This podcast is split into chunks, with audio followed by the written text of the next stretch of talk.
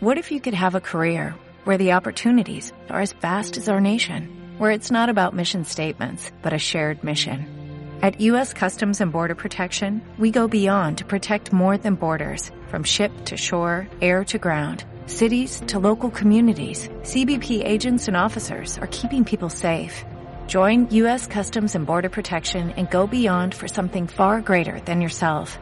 Learn more at cbp.gov/careers.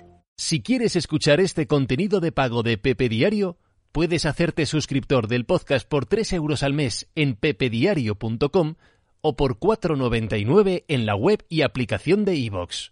Pero vamos, que si quieres escuchar esto vas a tener que pasar por caja, porque Pepe Rodríguez no regala ni un euro.